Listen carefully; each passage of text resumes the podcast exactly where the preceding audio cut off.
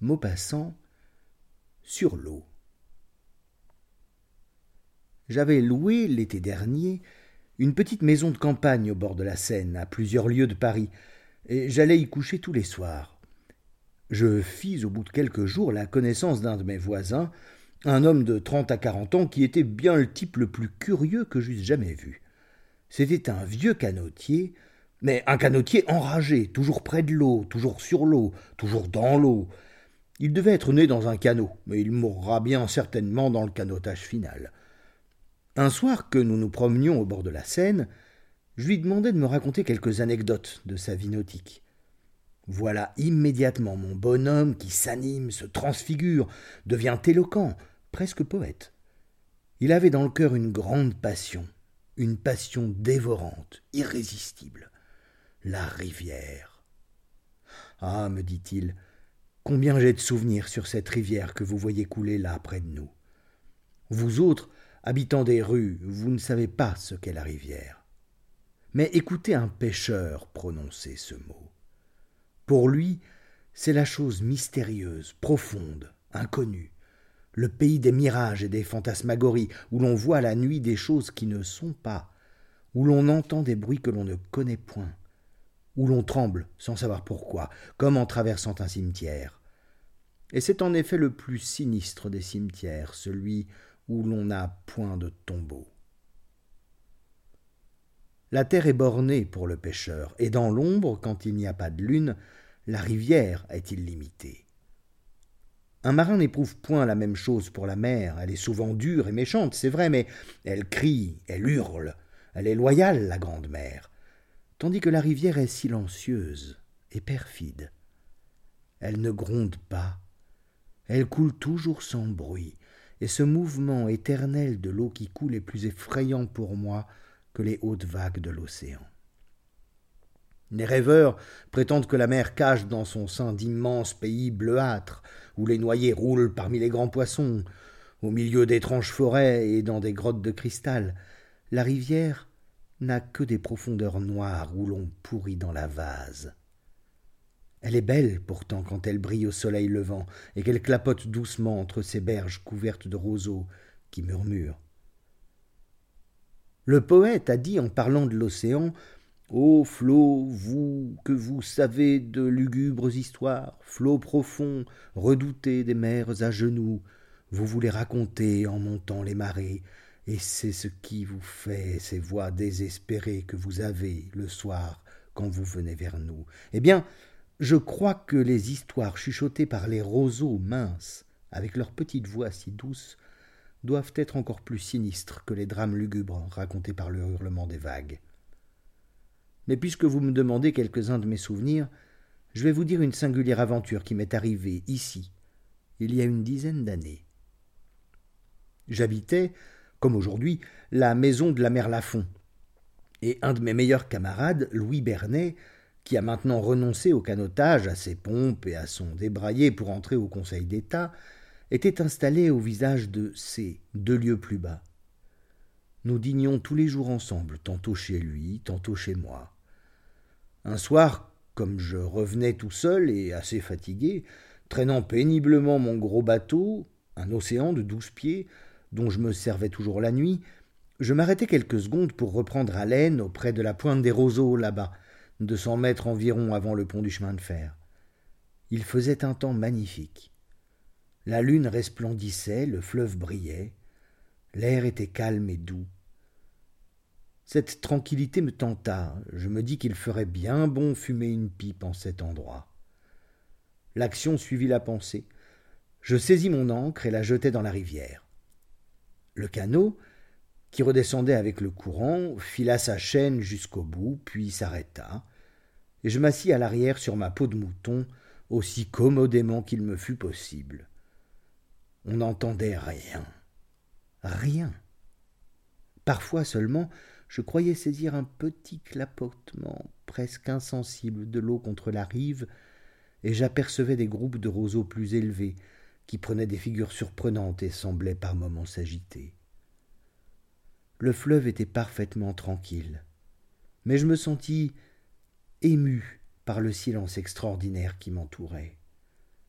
toutes les bêtes, grenouilles et crapauds, ces chanteurs nocturnes des marécages, se taisaient. Soudain, à ma droite, contre moi, une grenouille coassa. Je tressaillis. Elle se tut. Je n'entendis plus rien et je résolus de fumer un peu pour me distraire. Cependant, quoique je fusse un culotteur de pipe renommé, je ne pus pas. Dès la seconde bouffée, le cœur me tourna et je cessai. Je me mis à chantonner le son de ma voix m'était pénible. Alors, je m'étendis au fond du bateau et je regardai le ciel. Pendant quelque temps, je demeurai tranquille, mais bientôt les légers mouvements de la barque m'inquiétèrent. Il me sembla qu'elle faisait des embardées gigantesques, touchant tour à tour les deux berges du fleuve. Puis je crus qu'un être ou qu'une force invisible l'attirait doucement au fond de l'eau et la soulevait ensuite pour la laisser retomber. J'étais ballotté comme au milieu d'une tempête. J'entendis des bruits autour de moi. Je me dressai d'un bond. L'eau brillait. Tout était calme. Je compris que j'avais les nerfs un peu ébranlés, et je résolus de m'en aller. Je tirai sur ma chaîne, le canot se mit en mouvement, puis je sentis une résistance. Je tirai plus fort, l'encre ne vint pas. Elle avait accroché quelque chose au fond de l'eau, et je ne pouvais pas la soulever. Je recommençai à tirer, mais inutilement. Alors avec mes avirons, je fis tourner mon bateau et je le portai en amont pour changer la position de l'ancre. Ce fut en vain. Elle tenait toujours. Je fus pris de colère et je secouai la chaîne rageusement, mais rien ne remua. Je m'assis, découragé, et je me mis à réfléchir sur ma position. Je ne pouvais songer à casser cette chaîne, ni à la séparer de l'embarcation, car elle était énorme et rivée à l'avant dans un morceau de bois plus gros que mon bras. Mais, comme le temps demeurait fort beau, je pensais que je ne tarderais point, sans doute, à rencontrer quelques pêcheurs qui viendraient à mon secours. Ma mésaventure m'avait calmé. Je m'assis et je pus enfin fumer ma pipe. Je possédais une bouteille de rhum. J'en bus deux ou trois verres, et ma situation me fit rire. Il faisait très chaud, de sorte qu'à la rigueur je pouvais sans grand mal passer la nuit à la belle étoile. Soudain, un petit coup sonna contre mon bordage. Je fis un soubresaut, et une sueur froide me glaça des pieds à la tête. Ce bruit venait sans doute de quelques bouts de bois entraînés par le courant, mais cela avait suffi, et je me sentis envahi de nouveau par une étrange agitation nerveuse. Je saisis ma chaîne et je me raidis dans un effort désespéré, mais l'encre tint bon. Je me rassis, épuisé. Cependant, la rivière s'était peu à peu couverte d'un brouillard blanc très épais qui rampait sur l'eau fort bas, de sorte que, en me dressant debout, je ne voyais plus le fleuve, ni mes pieds, ni mon bateau mais j'apercevais seulement les pointes des roseaux, puis, plus loin, la plaine toute pâle de la lumière de la lune, avec de grandes taches noires qui montaient dans le ciel, formées par les groupes de peupliers d'Italie. J'étais comme enseveli jusqu'à la ceinture dans une nappe de coton d'une blancheur singulière, et il me venait des imaginations fantastiques. Je me figurais qu'on essayait de monter dans ma barque, que je ne pouvais plus distinguer, et que la rivière, cachée par ce brouillard opaque, devait être pleine d'êtres étranges qui nageaient autour de moi. J'éprouvais un malaise horrible. J'avais les tempes serrées, mon cœur battait à m'étouffer, et perdant la tête, je pensais même à me sauver à la nage. Puis aussitôt, cette idée me fit frissonner d'épouvante. Je me vis perdu, allant à l'aventure dans cette brume épaisse, me débattant au milieu des herbes et des roseaux que je ne pourrais éviter, râlant de peur, ne voyant pas la berge, ne retrouvant plus mon bateau, et il me semblait que je me sentirais tiré par les pieds tout au fond de cette eau noire. En effet, comme il m'eût fallu remonter le courant au moins pendant cinq cents mètres avant de trouver un point libre d'herbe et de joncs où je pusse prendre pied, il y avait pour moi neuf chances sur dix de ne pouvoir me diriger dans ce brouillard et de me noyer, quelque bon nageur que je fusse. J'essayais de me raisonner. Je me sentais la volonté bien ferme de ne point avoir peur, mais il y avait en moi autre chose que ma volonté, et cette autre chose avait peur. Je me demandais ce que je pouvais redouter. Mon moi brave railla mon moi poltron, et jamais aussi bien que ce jour-là, je ne saisis l'opposition des deux êtres qui sont en nous, l'un voulant, l'autre résistant, et chacun l'emportant tour à tour. Cet effroi, bête et inexplicable, grandissait toujours et devenait de la terreur. Je demeurais immobile, les yeux ouverts, l'oreille tendue et attendant quoi? Je n'en savais rien, mais ça devait être terrible. Je crois que si un poisson se fût avisé de sauter hors de l'eau, comme cela arrive souvent, il n'en aurait pas fallu davantage pour me faire tomber raide, sans connaissance. Cependant, par un effort violent, je finis par ressaisir à peu près ma raison qui m'échappait. Je pris de nouveau ma bouteille de rhum et je bus à grands traits. Alors une idée me vint et je me mis à crier de toutes mes forces, en me tournant successivement vers les quatre points de l'horizon. Lorsque mon gosier fut absolument paralysé, j'écoutais. Un chien hurlait très loin. Je bus encore, et je m'étendis tout de mon long au fond du bateau. Je restai ainsi peut-être une heure, peut-être deux, sans dormir, les yeux ouverts, avec des cauchemars autour de moi. Je n'osais pas me lever, et pourtant je le désirais violemment. Je remettais de minute en minute, je me disais Allons, debout et j'avais peur de faire un mouvement. À la fin, je me soulevais avec des précautions infinies, comme si ma vie eût dépendu du moindre bruit que j'aurais fait et je regardais par-dessus bord. Je fus ébloui par le plus merveilleux, le plus étonnant spectacle qu'il soit possible de voir. C'était une de ces fantasmagories du pays des fées, une de ces visions racontées par les voyageurs qui reviennent de très loin et que nous écoutons presque sans les croire. Le brouillard qui deux heures auparavant flottait sur l'eau s'était peu à peu retiré et ramassé sur les rives.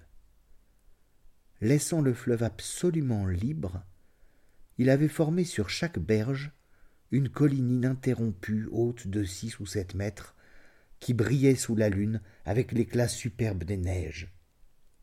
De sorte qu'on ne voyait rien autre chose que cette rivière lamée de feu entre ces deux montagnes blanches. Et là-haut, sur ma tête, s'étalait pleine et large une grande lune illuminant au milieu d'un ciel bleuâtre et laiteux. Toutes les bêtes de l'eau s'étaient réveillées. Les grenouilles coassaient furieusement, tandis que d'instant en instant, tantôt à droite, tantôt à gauche, j'entendais cette note courte, monotone et triste que jette aux étoiles la voix cuivrée des crapauds. Chose étrange, je n'avais plus peur. J'étais au milieu d'un paysage tellement extraordinaire que les singularités les plus fortes n'eussent pu m'étonner. Combien de temps cela dura-t-il? Je n'en sais rien, car j'avais fini par m'assoupir. Quand je rouvris les yeux, la lune était couchée, le ciel plein de nuages. L'eau clapotait lugubrement, le vent soufflait, il faisait froid. L'obscurité était profonde. Je bus ce qui me restait de rhum, puis j'écoutais en grelottant le froissement des roseaux et le bruit sinistre de la rivière. Je cherchais à voir, mais je ne pus distinguer mon bateau, ni mes mains elles-mêmes, que j'approchais de mes yeux. Peu à peu, cependant, l'épaisseur du soir diminua. Soudain, je crus sentir qu'une ombre glissait tout près de moi. Je poussai un cri, une voix répondit. C'était un pêcheur. Je l'appelai, il s'approcha et je lui racontai ma mésaventure. Il mit alors son bateau bord à bord avec le mien, et tous les deux nous tirâmes sur la chaîne. L'ancre ne remua pas. Le jour montait maintenant, sombre, gris, pluvieux, glacial, une de ces journées qui vous apportent des tristesses et des malheurs. J'aperçus une autre barque, nous la hélâmes. L'homme qui la montait unit ses efforts aux nôtres. Alors, peu à peu, l'ancre céda. Elle montait, mais doucement, doucement, et chargée d'un poids considérable. Enfin nous aperçûmes une masse noire et nous la tirâmes à mon bord. C'était le cadavre d'une vieille femme qui avait une grosse pierre au cou.